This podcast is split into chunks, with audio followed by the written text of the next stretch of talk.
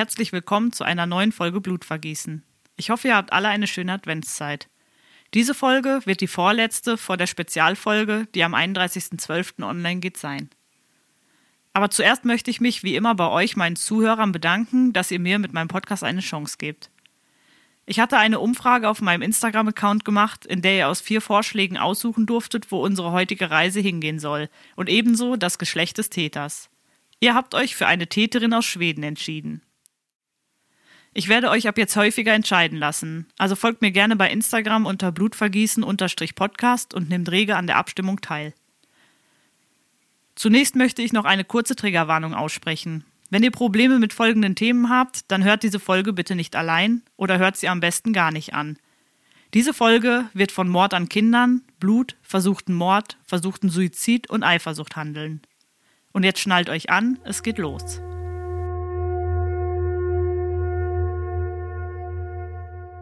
Unsere Reise startet am 30. Juni 1976 in Hannover.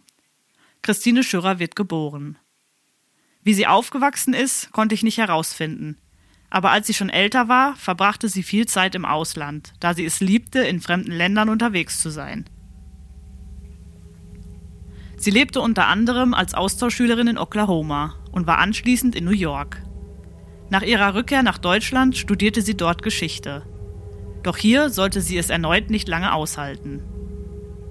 2006 zog sie nach Griechenland und arbeitete dort in einem Hotel. Hier lernte sie auch Torkney kennen. Dieser machte gerade Urlaub und begann mit ihr eine für ihn eher unbedeutende kleine Urlaubsaffäre. Er sagte, dass sie anschließend in Kontakt bleiben würden. Zunächst wollte er sich auch daran halten und freute sich darauf, dass Christine ihn für eine Woche in Schweden besuchen würde. In dieser Woche bemerkte er jedoch, dass sie nicht dasselbe von einer Beziehung erwarteten. Also beendete er diese im Januar 2007. Christine konnte diese Trennung nicht akzeptieren. Sie versuchte ihn zu überreden, doch noch mit ihm zusammenzubleiben und flog vorerst zurück in ihre Heimat Deutschland. Zwei Monate später reiste sie wieder zu ihm nach Schweden. Diesmal wollte sie zwei Wochen bleiben. Sie wünschte sich weiterhin mit Torkney zusammen zu sein, doch dieser konnte sich, wenn überhaupt, nur eine Freundschaft mit ihr vorstellen. Christine wollte sich ein wenig später noch einmal mit ihm treffen, aber Torkney ließ sich auf kein weiteres Treffen mehr ein. Er ließ sie lediglich noch ihre Sachen bei ihm abholen. Christine versuchte verzweifelt, sich das Leben zu nehmen. Sie rief ihn völlig verwirrt an und er holte sie ab, da er bemerkte, dass sie ziemlich neben sich stand. Er ließ sie eine Nacht auf seiner Couch schlafen. Während sie schlief, telefonierte er mit Freunden von Christine und gemeinsam beschlossen sie, dass er sie zurück nach Deutschland schicken würde. Er fuhr sie sogar zum Flughafen. Doch Christine stieg nie in den Flieger. Sie blieb in Schweden und versuchte sich erneut das Leben zu nehmen. Als dies wieder missling, ging sie zurück nach Deutschland. Dort begab sie sich mit Hilfe ihrer Freunde in eine Klinik und reiste im Sommer 2007 wieder zurück nach Schweden. Diesmal wollte sie länger bleiben und mietete eine Wohnung, die sie sich mit einer anderen Frau teilte. In Schweden versuchte sie erneut Suizid zu begehen. Nun wurde sie dort in eine psychiatrische Einrichtung eingewiesen. Als sie diese wieder verließ, ging sie zurück nach Deutschland, denn ihre Mutter wurde krank und sie wollte sich um sie kümmern. Doch es dauerte nicht lange und sie flog erneut zurück nach Stockholm. Sie konnte immer noch nicht von Torkney loslassen. Emma, die mittlerweile Torkneys Freundin war, kannte Christine Schürer nicht persönlich, aber ihr neuer Freund hatte ihr schon einiges von ihr erzählt. Sie war genauso überrascht wie ihr neuer Lebensgefährte, als dieser mit einem Brief von Christine zu ihr kam. Dort schrieb sie, dass sie ein Kind von ihm geboren habe und dies zur Adoption freigegeben hätte. Da das Kind vermutlich eine Blutkrankheit von ihrer Mutter vererbt haben könnte, habe sie das Kind zur Adoption freigegeben. Emma bezweifelte direkt, dass dies der Wahrheit entsprach. Sie war sich sicher, dass es wieder eine Masche von Christine war. Und sie hatte recht. Wie sich später herausstellen sollte, hatte Christine eine E-Mail vom angeblichen Adoptivvater an Torkney selbst verfasst. Die Polizei untersuchte unter anderem später die Computer von Christine und erkannte schnell, dass diese Mail von ihr selbst verfasst wurde. Aber hierauf kommen wir gleich nochmal zurück. Torkney berichtete der Polizei, dass sie die Trennung damals nicht akzeptieren konnte. Er erzählte ihnen alles, was damals passiert war. Er sagte, dass sie ihn mit Briefen und SMS, in denen sie ihn beschuldigte, ihr Leben zerstört zu haben, bombardierte. Wir springen ins Jahr 2008. Es ist der 12. März. Spätere Zeugen wollen eine Frau, deren Beschreibung auf Christine Schürrer passt, in der Nähe des Hauses von Emma und Torkney gesehen haben. An der Stelle, an der sie die Person sahen, stellten die Ermittler Fußspuren sicher. Einer davon sollte noch wichtig werden. Die Ermittler vermuteten, dass Christine das Haus beobachtete und auf eine Gelegenheit wartete, Emma und die Kinder alleine anzutreffen. Doch Torkney verließ seine Familie erst am 17. März. Gegen 16 Uhr kommt Emma gemeinsam mit ihren Kindern aus ihrer vorherigen Beziehung, Max und Saga, von der offenen Vorschule in ihr Haus in die Kleinstadt Aboga zurück. Die einjährige Saga versteckt sich und ihre Mutter Emma soll sie suchen. Währenddessen spielt der dreijährige Max mit seiner Burg. Ein ganz normaler Tag. Emmas Lebensgefährte Torkney war den ganzen Tag zu Hause. Er arbeitet beruflich als Sozialarbeiter und muss heute erst spät los. Er hat den Tag über an einem Poster für eine Musikveranstaltung gearbeitet. Gegen späten Nachmittag macht er sich auf dem Weg zur Arbeit. Emma erinnert sich in einem Interview daran, dass sie bis kurz nach sieben mit ihrer Schwester telefoniert hatte. Dann wollte sie die Kinder, die bis dahin ihre allabendliche Sendung mit Coco dem kleinen Affen geschaut hatten, ins Bett bringen. Doch sie vernahm ein Geräusch an der Tür. Ihre Erinnerung ist schwammig, ob es ein Klingeln oder ein Klopfen war. Nach dem Öffnen der Tür drängelt sich jemand an ihr vorbei in die Diele und kurz darauf verspürt Emma heftige Schläge mit einem spitzen Gegenstand auf ihren Kopf. Sie erinnert sich später daran, dass ein stechender Schmerz ihren Kopf durchzog. Dann wurde alles schwarz.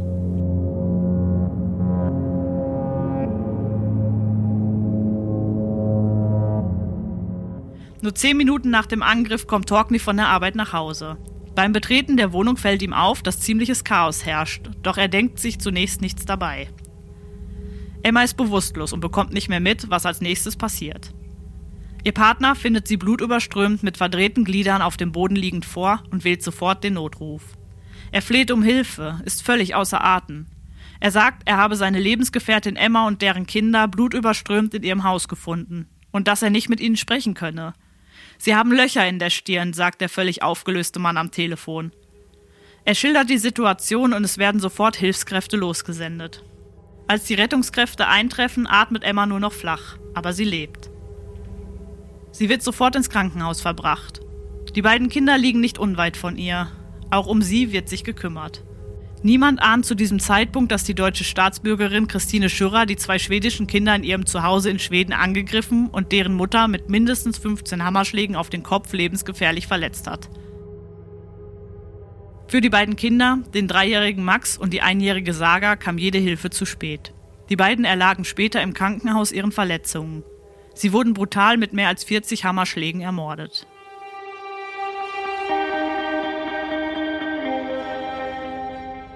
Zunächst stand Torkney unter Verdacht, da er beim Eintreffen der Einsatzkräfte blutverschmiert war. Er musste direkt mit zum Verhör. Doch er konnte für die Ermittler schnell als Täter ausgeschlossen werden. Zu diesem Zeitpunkt wusste er noch nicht, dass die Kinder nicht überlebt haben. Für ihn brach eine Welt zusammen, als er von ihrem Tod erfuhr. Als nächstes geriet der Ex-Mann von Emma unter Verdacht. Er war schon öfter aufgefallen, denn er bedrohte Emma häufiger. Doch auch dieser konnte schnell ausgeschlossen werden. In diesem Moment befand sich Schürrer bereits wieder in Deutschland. Sie war bei einem Bekannten in Hannover untergekommen. Drei Tage nach dem Mord geriet sie in das Visier der Ermittler. Zahlreiche Umstände machten sie zur Hauptverdächtigen. Sie hatte sich zur Tatzeit in Aboga aufgehalten und konnte der Polizei keine überzeugende Erklärung geben, was sie dort zu suchen hatte. Freunde aus Schweden berichteten ihr, dass sie von der Polizei gesucht wird. So ging sie in Hannover in eine Polizeistation und stellte sich. Sie nahm direkt eine Anwältin und sagte nichts. Da kein internationaler Haftbefehl für sie vorlag, konnte sie wieder ihrer Wege gehen. Aber die schwedische Polizei konnte diesen schnell erwirken und so dauerte es nicht lange und Christine Schürrer wurde verhaftet. Sie bestritt jedoch noch immer etwas getan zu haben.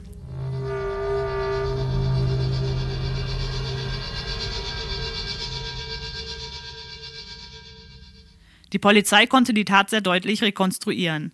Sie suchten sehr intensiv nach dem Täter. Christines Wohnung in Hannover wurde durchsucht und dort fand man einen Zettel, auf dem handschriftlich die Adresse von Emma in Schweden geschrieben stand. Die Ermittler fanden heraus, dass Torkney einen Blog hatte, in dem er regelmäßig von seiner neuen Beziehung berichtete. Christine Schürrer hatte oft diesen Blog gelesen. Sie schien immer noch besessen von ihrer Liebelei in Griechenland zu sein. Auf dem Laptop hatte sie auch Fotos von Emmas Haus und auch von Emma selbst. Sie schauten sich den Browserverlauf an und fanden auch hier Indizien, die für Schürrer als Täterin sprachen. Sie suchte nach Blutlachen und Spurenverwischen und anderen Dingen. Es wird vermutet, dass Eifersucht das Motiv für diese Tat war, denn sie hatte ihre Affäre weiterhin mit ihrer Liebe verfolgt. Die Polizei fand heraus, dass Schürer online nach der Adresse der Frau ihres Liebhabers gesucht hatte und wir wissen ja schon, dass sie zur Tatzeit in Aboga war. Es schien kein anderer Täter in Frage zu kommen. Sie wurde festgenommen und in Schweden vor Gericht gestellt. Zu dieser Zeit war die Aufmerksamkeit der Medien schon besonders hoch. Der Druck auf die Staatsanwaltschaft, die Polizei und den Richter war demnach immens und sie mussten Ergebnisse bringen. Emma lag zehn Tage im Koma und kam dann trotz der schweren Verletzungen wieder zu sich. Sie hatte von den vielen Schlägen mit dem Hammer zahlreiche Wunden am Kopf. Ihr rechtes Ohr war gespalten, sie hatte eine Hirnblutung. Ihre rechte Hand war gebrochen und ihr Stirnbein zertrümmert. Nachdem sie nach ihrem vierwöchigen Aufenthalt aus dem Krankenhaus entlassen wurde, zog sie in das Haus ihrer Mutter. Heute hat sie eine große Narbe vom linken bis zum rechten Ohr. Außerdem plagen sie Hör- und Sehstörungen. Gemeinsam mit einem Spezialisten versuchte sie ihren Erinnerungen wieder auf die Sprünge zu helfen, um dem Täter auf die Spur zu kommen. Nachdem Emma aus dem Koma erwachte, wurde sie am 1. April 2008 das erste Mal verhört. Sie war sich da schon sicher, dass das Ganze mit ihrem Lebensgefährten zu tun haben muss. Die Ermittler nahmen sie immer wieder mit zurück an den Tatort, in der Hoffnung, dass ihre Erinnerungen zurückkommen würden. Doch auch der Ort löste in ihr nichts aus. Emma wurde alle zwei Tage verhört. Damit die Erinnerungen nicht verfälscht wurden, durfte sie keine Zeitung lesen, kein TV schauen und ihre Familie wurde dazu angehalten, ihr nichts zu erzählen, da dies die Ermittlungsergebnisse verfälschen würde. Es dauerte Wochen, bis leichte Erinnerungsfetzen zurückkamen. Als Emma nach ihren Kindern fragte, meinten sie zunächst nur, dass diese gerade nicht dort seien. Die, die Polizei besuchte sie regelmäßig im Krankenhaus und versuchte, an neue Erkenntnisse zu kommen. Doch das blieb vorerst ohne Erfolg. Sie sagten ihr zunächst nichts von dem Tod der beiden Kleinen. Einer der Ärzte erzählte später, dass sie bereits im März versucht hatten, Emma zu erklären, dass ihre Kinder nicht überlebt haben. Doch da habe sie nur Ach ja geantwortet. Sie schien es nicht realisiert zu haben. Doch als Emma immer weiter von ihren Kindern in der Gegenwart sprach, konnten sie es nicht mehr länger verheimlichen und so erzählten sie ihr schließlich noch einmal, dass ihre Kinder nicht mehr am Leben waren. Die Frau, die ihre beiden Kinder verlor, erinnerte sich später daran, dass die Frau, die ihrer Familie dieses Leid angetan hat, ihr Haus mit den Worten Hi, I'm Tina betrat. Tina könnte die Kurzform von Christine gewesen sein, was wieder für Christine Schürrer als Täterin spricht. Später fiel der Mutter wieder ein, dass sie ihre Kinder noch auf dem Sofa sitzen sah. Die beiden hatten beim gemeinsamen Fernsehschauen Händchen gehalten. Dies ist das letzte Bild, was Emma von ihren Kindern hat. Wie wir bereits wissen, wurden sie später in der Nähe ihrer Mutter aufgefunden. Es wird vermutet, sie hörten, dass jemand gekommen war und sind dann vom Sofa aufgestanden, um zu schauen, wer dort ist. Die beiden haben sich immer über Besuch gefreut. Die Ermittler konzentrierten sich nun nur noch auf Christine Schürrer als mögliche Täterin. Am 29. Juli 2008 begann der Prozess gegen die 32-Jährige. In diesem wurden Aussagen von 54 Zeugen und mehreren Sachverständigen angehört. Die Mutter der beiden Kinder, die den Angriff schwer verletzt überlebt hatte, wurde ebenfalls als Zeugin befragt. Doch auch wenn sie sagte, sie habe Christine Schürrer als Täterin identifiziert, war ihre Aussage nicht unbedingt aussagekräftig. Emma berichtete zwar hinterher, dass ihre gesamte Familie und auch ihr Partner sie in keiner Weise beeinflusst haben und dass sie später froh war, dass ihre Familie so diszipliniert war, doch man konnte sich nicht sicher sein, ob nicht doch jemand etwas verraten hatte. Dass sie sie damals im Dunkeln ließen, machte sie schrecklich wütend darüber, dass niemand mit ihr über das, was passiert war, sprach. Später ist sie sich sicher, sie habe eine Frau gesehen und sie ist sich außerdem sicher, dass es Christine Schürrer war. Sie kannte sie von einem Foto, welches ihr Lebensgefährte ihr einmal gezeigt hatte. Ein Gerichtsvorsitzender sagte, kein direkter Beweis, aber ein starkes Indiz. Schürers Handydaten belegten jedoch, dass sie am Tattag in Aboga war, denn ihr Handy hatte sich in einen Funkmast in der Nähe des Hauses eingewählt. Außerdem wurde sie auf Sicherheitsvideos vom Bahnhof gesichtet. Schürer verstrickte sich in Lügen und erzählte, dass sie am Tattag ausgerechnet in Aboga gewesen sei, um sich als Geschichtsstudentin Findlinge und historische Orte anzusehen. Hierfür konnte sie keine Beweise darlegen und sie hatte auch keine Fotos gemacht. Die Tatwaffe, der Hammer, wurde nie gefunden. Aber ihre Mitbewohnerin in Schweden gab an, dass der Hammer, der eigentlich in der Werkzeugkiste lag, fehlte. Während des Prozesses lachte und winkte Christine unbeschwert in die Kamera, was keinen guten Eindruck machte. Emma sagte später, sie habe das Grinsen gesehen, jedoch versucht nicht darauf zu achten, da es sie zu viel Kraft gekostet hätte. Diese brauchte sie für sich selbst.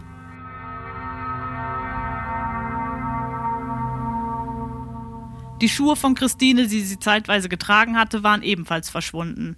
Sie verneinte Schuhe der Marke Vents, welche Abdrücke am Tatort hinterließen, besessen zu haben. Doch die Ermittler fanden auf ihrem Laptop ein Foto von ihr, auf dem sie genau Schuhe dieser Marke trug. Sie hatte zweifelsfrei gelogen, als sie sagte, sie besäße keine Schuhe von dieser Marke. Die Schuhe auf dem Foto könnten zu den Spuren passen. Sie tauchten jedoch nie auf. Diese Falschaussage machte Christine noch verdächtiger. Außerdem war es auffällig, dass sie sich weigerte, Zeugen zu benennen, die ihr ein Alibi hätten geben können. Schürer wurde noch im selben Jahr wegen versuchten sowie zweifachen Mordes in einem Indizienprozess zu lebenslanger Haft verurteilt und das, obwohl es keine handfesten Beweise gab. Emma machte sich selbst für den Tod ihrer Kinder verantwortlich. Sie hatte sie nicht beschützt. Sie sagte im Interview mit dem Stern, den Hass, der gegen mich gerichtet war, kann ich irgendwie noch nachvollziehen, aber nicht den gegen meine Kinder. Deshalb quält mich ständig die Frage, warum meine Kinder? Und es gibt keine Antworten. Schürer wurde nur verurteilt, da es keinen anderen möglichen Täter gab und es nicht zu klären war, warum sie sich zur Tatzeit in Aboga aufhielt.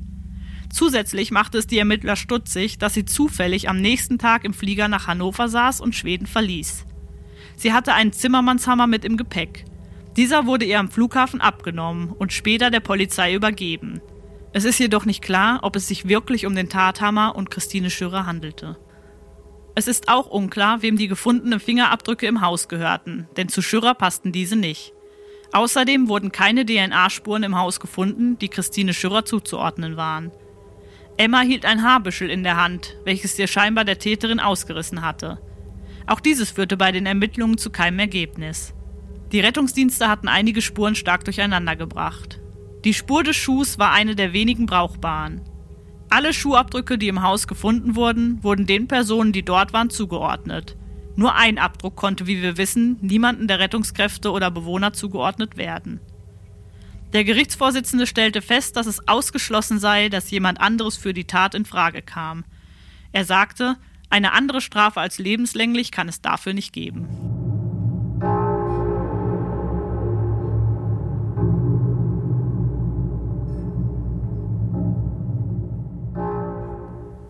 Emma war es wichtig, an allen Verhandlungstagen anwesend zu sein. Sie sagte, dass dies nötig für sie war, um die ganze Geschichte zu verarbeiten.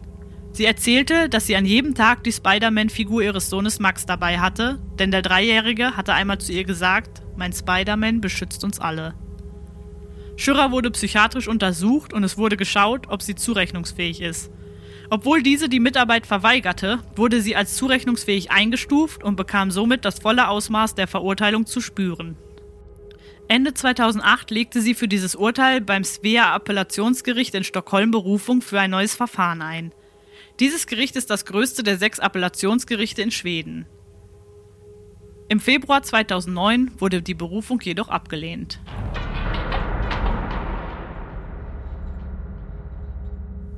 Im Jahr 2012 wurde Christine in ein Frauengefängnis im deutschen Wächter verlegt. Hier muss sie den Rest ihrer Strafe absitzen. Christine Schürer ist die siebte Frau, die in der Geschichte von Schweden zu lebenslanger Haft verurteilt wurde. Bis heute streitet sie die Tat ab und bemüht sich weiterhin um eine gerichtliche Neuaufnahme des Falls. Eine eindeutige Schuld von Christine Schürer konnte nie nachgewiesen werden. Sie wurde hauptsächlich wegen der mangelnden Zusammenarbeit ihrerseits während des gesamten Prozesses und der stümperhaften und unvollständigen Arbeit der schwedischen Polizei verurteilt. Letzte Zweifel bleiben bis heute bestehen. Christine selbst sagte, sie hätte gedacht, dass es sich schon klären würde, da es kaum brauchbare Beweise gab. Sie meinte, dass nicht einmal überlegt wurde, ob jemand anderes als Täter hätte in Frage kommen können. Es war von Anfang an klar, dass nur sie es gewesen sein konnte. Sie sagt, dass sie auch nach ihrer Entlassung weiter gegen das Urteil ankämpfen möchte. In Schweden werden jährlich etwa 80 Personen ermordet. Der Doppelmord von Aboga geriet in internationale Schlagzeilen. Er erregte mehr Aufmerksamkeit als alle Morde in den letzten zehn Jahren. In einem Interview mit dem Stern sagte die geschädigte Emma einige Zeit nach der Tat, sie habe das Gefühl, den Deutschen ihre Geschichte erzählen zu wollen. Sie sagt, sie versuche nur noch schöne Momente zuzulassen und sie würde zum Beispiel daran denken, wie ihre beiden Engelskinder einmal das ganze Brot beim Entenfüttern ins Wasser geschmissen hatten. Sie möchte an normale Dinge denken, versucht die Bilder von dem Angriff so gut wie es geht an die Seite zu schieben. Sie träumt jede Nacht von ihren Kindern und diese Träume sind immer positiv. Sie träumt davon, wie sie ihre Kinder in die Arme nimmt. Auf die Frage, ob sie sich jemals gewünscht hätte, sich nie mit Torkney eingelassen zu haben, sagte sie Nein, nie. Ich gebe Torkney keine Schuld, sondern der Frau, die uns das Ganze angetan hat. Ein Richter sagte später über Christine Schürrer, sie war besessen vom Geliebten. Emma erzählte, sie und ihr Lebensgefährte haben Christine nie so richtig als Stalkerin wahrgenommen. Ihnen war nicht bewusst, wie krank ihr Denken war. Sie haben erst während des Prozesses von den Tagebucheinträgen und darüber, dass sie von Schürer ausspioniert wurden, erfahren. Außerdem haben sie erst später davon gehört, dass in Christines Notizbuch neben Emmas Adresse Ich breche dir das Genick stand. Diese neuen Informationen waren für Emma erschreckend. Doch sie sagte auch, dass sie die ganze Zeit über keine Angst vor ihr hatte. Sie kannte sie nicht einmal und war sich sicher, dass sie irgendwann schon mit allem aufhören würde. Emma sagte, es tue ihr gut zu hören, dass das Gericht ebenso der Überzeugung ist, dass Christine Schürer ihre Kinder ermordet hat und dass sie eine gerechte Strafe bekommen würde. Doch diese würde ihr keine Genugtuung geben, denn egal welche Strafe die Täterin bekommen würde, ihre Kinder bekäme sie dadurch schließlich auch nicht zurück. Emma sagt im Sterninterview, dass sie die psychischen Folgen des Anschlags wesentlich mehr belasten als die körperlichen. Sie hat Angst rauszugehen, wenn es dunkel ist. Und sie hat Probleme, sich auf fremde Menschen einzulassen. Außerdem hat sie Angst, allein zu Hause zu sein. Sie sagt, sie hofft, irgendwann wieder ein normales Leben führen zu können und ihre Ängste in den Griff zu bekommen. Dies scheint sie auch auf eine Art und Weise geschafft zu haben, denn Emma und Torkney sind nach der Tat immer noch ein Paar. 2010 bekamen sie ihre erste gemeinsame Tochter und 2016 schließlich einen kleinen Sohn. Sie leben an einem anonymen Ort mit einer geschützten Identität. Denn das schwedische Gericht ist sich sicher, dass Christine nach ihrer Entlassung dieselbe Tat begehen könnte. Sie gehen nach wie vor von einer Besessenheit von Christine Schürrer bezüglich Torkney aus und wollen vermeiden, dass sich die brutale Tat wiederholt. Wäre Christine weiterhin in einem schwedischen Gefängnis untergebracht, hätte die Familie Bescheid bekommen, wenn diese auf Freigang gehen würde. Aber da sie in Deutschland ihre Strafe absitzt, wird die Familie nicht informiert, wenn Christine Schürrer die Mauern verlässt. Der Fall ging in die schwedische Kriminalgeschichte ein und das nicht nur aufgrund der Brutalität, sondern wegen des enormen Indizienprozesses und der außergewöhnlichen überlebenden Mutter der beiden ermordeten Kinder. Sie meistert ihr Schicksal wie keine andere. Wenn sie von ihren Kindern spricht, spricht sie von ihren physischen und ihren Engelskindern. Dass Emma sich nach diesem brutalen Angriff erholt hat, grenzt an ein Wunder.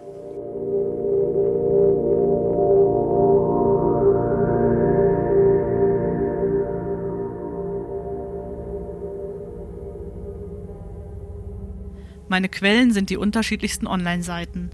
Vielen Dank, dass ihr meinem neuen Fall zugehört habt und hört beim nächsten Mal wieder rein, wenn es heißt Hallo und herzlich willkommen zu einer neuen Folge Blutvergießen. Lasst gerne ein Abo und ein Like da und folgt mir auf Instagram unter Blutvergießen-Podcast. Wenn ihr einen Wunsch habt, wo unsere nächste Reise hingehen soll, schreibt mir jederzeit gerne eine DM. Habt einen schönen Tag.